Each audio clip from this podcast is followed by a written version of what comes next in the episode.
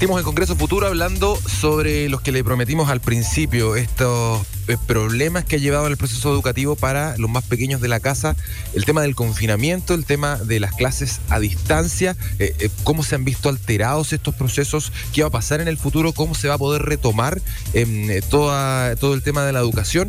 Para saber más sobre eso ya estamos en contacto con la neuropsiquiatra infanto-juvenil Amanda Céspedes, una experta en este tema, quien tiene la gentileza de hablar con Cooperativa a esta hora. Amanda, ¿qué tal? Muy buenos días. Muy buenos días, Osvaldo. Aquí estamos a su disposición. Muchas gracias por, por atender el llamado a Congreso Futuro, Amanda. Eh, partamos eh, conversando sobre el proceso educativo a nivel general en los niños, porque me imagino que es distinto enfrentar em, este periodo de confinamiento para un eh, niño que está entrando, por ejemplo, a la enseñanza básica o un chico que está saliendo de cuarto medio y preparando su ingreso a la universidad. Em, ¿cómo, ¿Cómo tratar como padre, como hermano, quizás como familiar de un estudiante, los problemas que han tenido en la educación durante este, este periodo? ¿Es, eh, por ejemplo, preciso presionarlos para que se involucren más en la educación o en las tareas? Bueno, partamos por decir que esto, este cambio fue un cambio muy abrupto, ¿no? Del día 16 de marzo al día 17 estaban todos en casa y se comenzó, se comenzó a hablar de un proceso educativo diferente que se le llamó clases online. ¿no? Eh, poco a poco eh, se empezó a ver que esto no era así. En primer lugar, había grandes diferencias en el territorio nacional en términos de conectividad, en términos de acceso eh, a Internet, en términos de disponer de elementos eh, digitales, ¿no? Para poder hacer clases online. En segundo lugar, las clases online son una metodología muy compleja que requiere capacitación de docentes, que requiere preparación de las clases con mucho tiempo. Yo diría que lo que ocurrió fue eh, que se obligó a los docentes y a los niños a mm, enfrentar una situación pedagógica de emergencia, como se pudiera, con mucha improvisación y sobre todo con mucho costo, con mucho costo emocional para docentes y para niños. ¿Quiénes han sido entre los, los niños los más eh, eh, afectados. ¿no?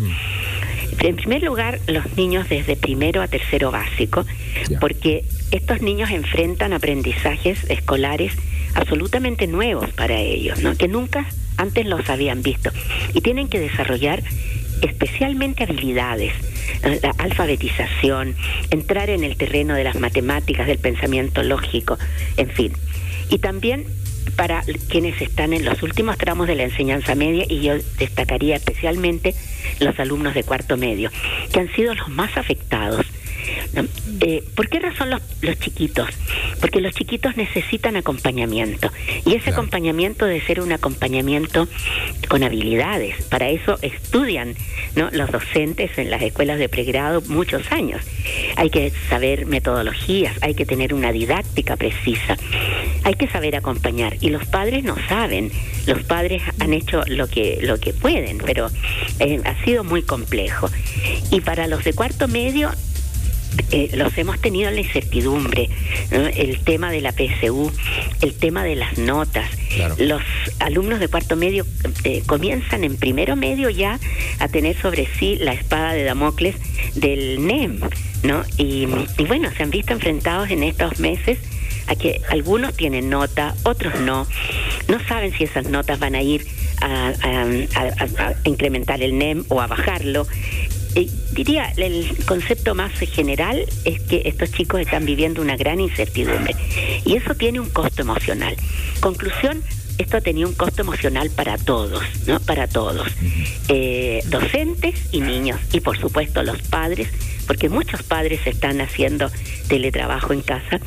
Todos hemos vivido el teletrabajo y todos sabemos que es dos, tres veces más exigente que el trabajo presencial, porque tenemos que adaptar la casa, tenemos que simultáneamente enfrentar eh, las exigencias eh, de la casa, ¿no? especialmente las mujeres. Y debemos decir que la planta docente en Chile, el 73% eh, son mujeres. Por lo tanto, el, resultado de todo esto, a medida que ha ido pasando el tiempo, acercándonos ya hace unas semanas atrás a los 100 días, el, el resultado ha sido un costo emocional muy importante. Sí. Amanda, em, buenos días. Buenos días. Tú hablabas también, sí, eh, hablábamos de, bueno, los procesos más académicos, por así decirlo, o escolares, como el aprender, una edad en donde se aprende eh, el lenguaje, una edad donde se necesita conocer la lógica. Pero también hay otras cosas, siento yo, que el colegio también te entrega, que la universidad también te entrega, y que es el aprendizaje social que uno aprende a ser parte de una manada, por así decirlo, de un, no sé, somos, somos seres sociales. Y también pienso, por ejemplo, en la edad de los 10 a los 11 años, eh, que es una etapa donde uno empieza a dejar a ser un poco más niña, eh, más niño, quizás más adelante, y eso también, ¿qué, qué, qué implicancias puede llegar a tener el vivirlo en un encierro? Donde tienes tus pares son tus papás al final. Así es. Ha tenido un costo enorme. En primer lugar, porque indudablemente, eh, como muy bien dices tú, eh, la escuela no solamente es un espacio de aprendizaje cognitivo, académico, es un es una, eh, espacio de aprendizaje socioemocional invaluable. ¿No? Y esto se vio abruptamente suspendido también. Y los chicos han estado en casa conviviendo con adultos que no están bien, con adultos irritables. Eh, a la violencia intrafamiliar se ha incrementado enormemente. Están con adultos ausentes, ¿no? El concepto que usamos es absente. Eh, el niño dice que es raro, estoy con la mamá y la mamá está puerta cerrada. O la mamá no me pesca, dice el niño. ¿Qué pasa? ¿No? Y está muy enojona. Eh, y eso también indudablemente afecta mucho el desarrollo socioemocional.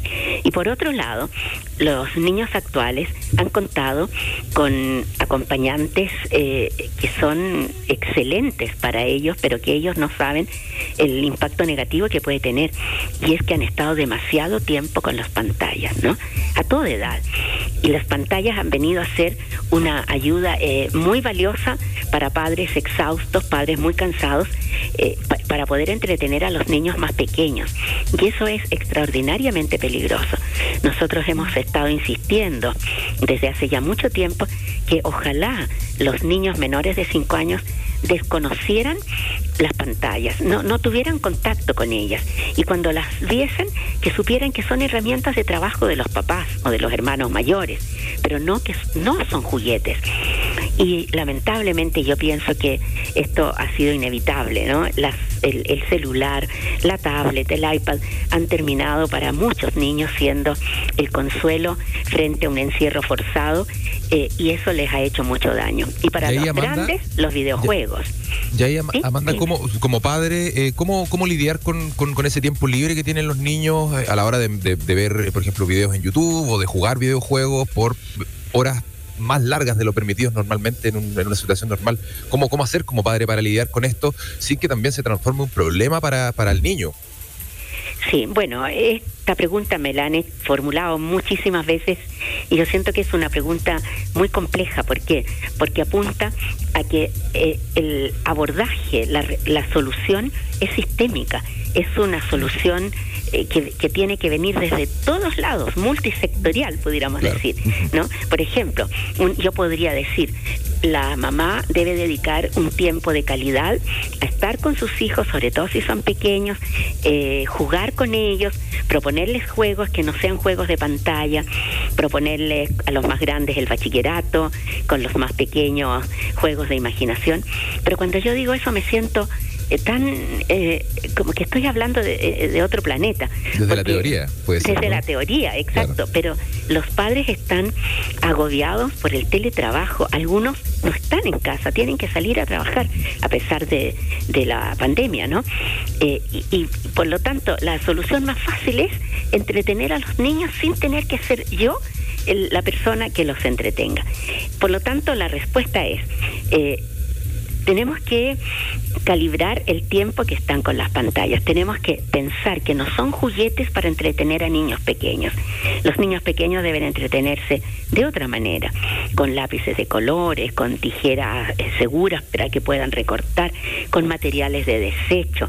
Pero para eso los niños tienen que tener espacios de seguridad emocional, es decir, sentirse tranquilos en casa no tener un espacio, aunque sea muy pequeñito, para ellos poder estar jugando solos, sin la dirección de los padres o con juegos eh, que, que se les propuestos por los padres, pero tienen que estar tranquilos.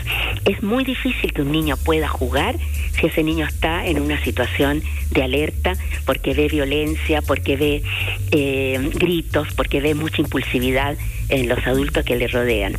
Y eso es natural, por lo tanto, se va a refugiar en las pantallas porque es, como refugiarse en una droga, ¿no? Que te, hacer, que te aleja de la realidad y te acerca a un mundo diferente. Y esto está ocurriendo mucho con los adolescentes. Están haciendo abuso de los videojuegos eh, y están haciendo abuso de la pornografía, lamentablemente. Los adolescentes son consumidores ocasionales de pornografía, pero en esta situación de encierro se han transformado en consumidores habituales y eso está teniendo un impacto inmediato y va a tener un impacto más adelante tremendo, ¿no? Sí, bueno, sin duda esta pandemia ha revelado eh, bastantes eh, problemas que habían en los sistemas y problemas que estaban a lo mejor tapaditos por la alfombra o que nos lo sabíamos, pero ahora ya es súper evidente.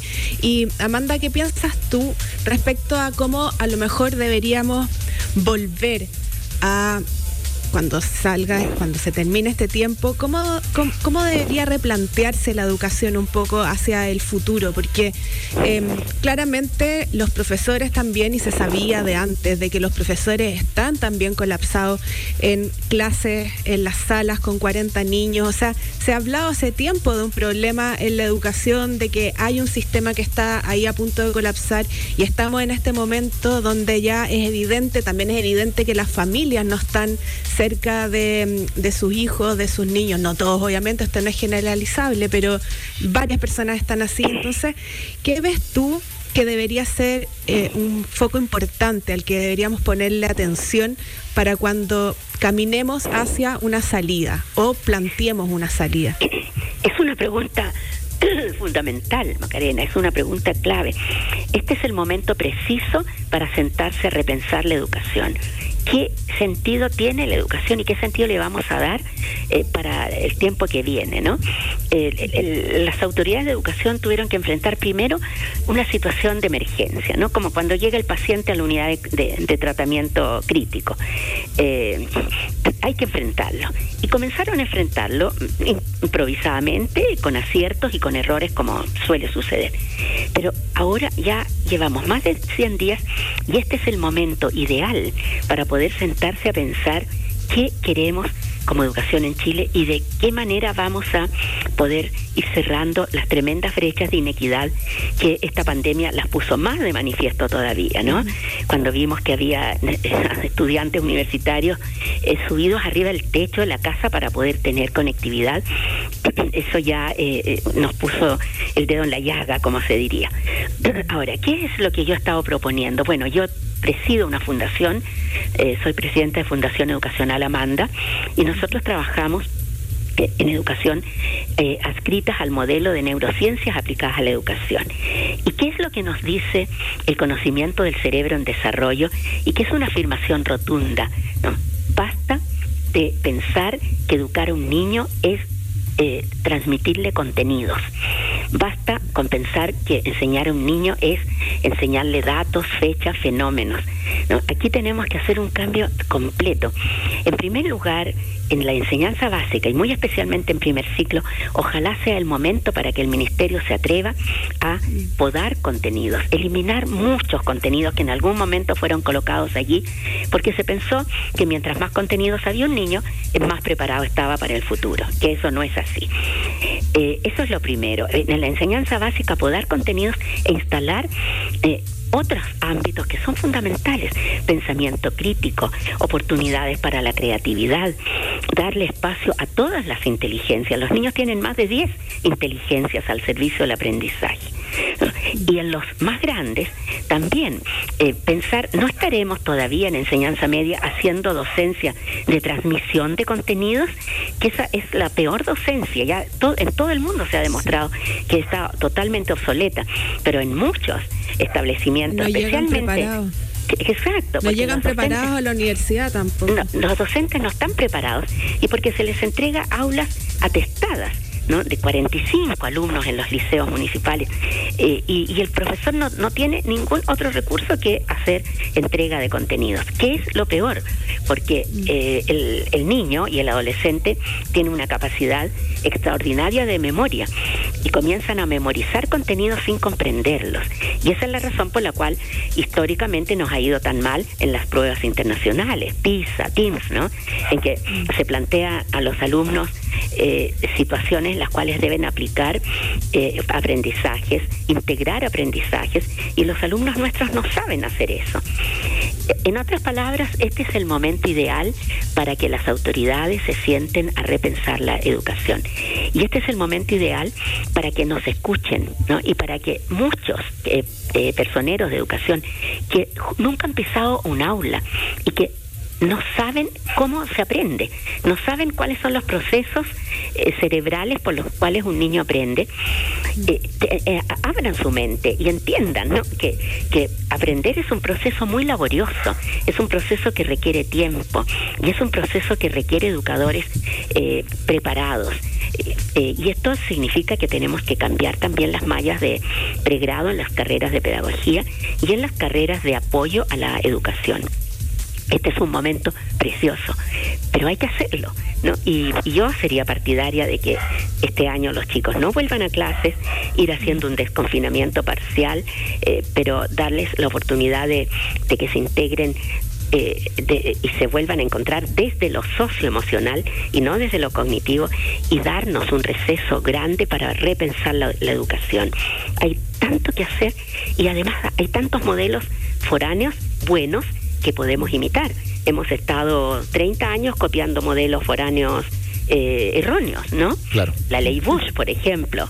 Eh, ningún niño debe quedar rezagado. Y entonces eh, enseñémosle a leer en en prekinder, lo cual es una aberración. Eh, desde el modelo de neurociencias eh, hay pruebas contundentes de que el niño está listo para aprender a leer después de los seis años, incluso muchos de ellos de, sectores vulnerables recién después de los siete. Esperemos entonces que esta pandemia, eh, al igual que la medicina, en, el en términos de educación, eh, demuestre la importancia de la ciencia y de los estudios para el desarrollo de las sociedades y de las personas. Es algo que hemos conversado largamente en Congreso Futuro durante esta, este confinamiento y es algo que nuestros expertos, nuestros científicos nos han dicho también y tú también aquí lo recalcas, Amanda. Es hora de que se escuche la ciencia para empezar a desarrollarnos de mejor manera. Eh, lamentablemente se nos acabó el tiempo, podríamos estar conversando mucho tiempo contigo, Amanda eh, porque quedan muchos temas en el tintero y muchas cosas también que, quedan sin saber, pero ya vamos a tomar algún nuevo contacto contigo. Te queremos agradecer mucho el contacto Amanda Céspedes, neuropsiquiatra infanto juvenil, hablando con Congreso Futuro aquí en Cooperativa. Te mandamos un gran abrazo. Muchas gracias y gracias por darme la oportunidad de estar presente en este estupendo programa, que no me lo pierdo ningún domingo. Muchas gracias Amanda, que estés muy bien. Abrazo. Buen día. Buen día. Estás en Congreso Futuro, en Cooperativa.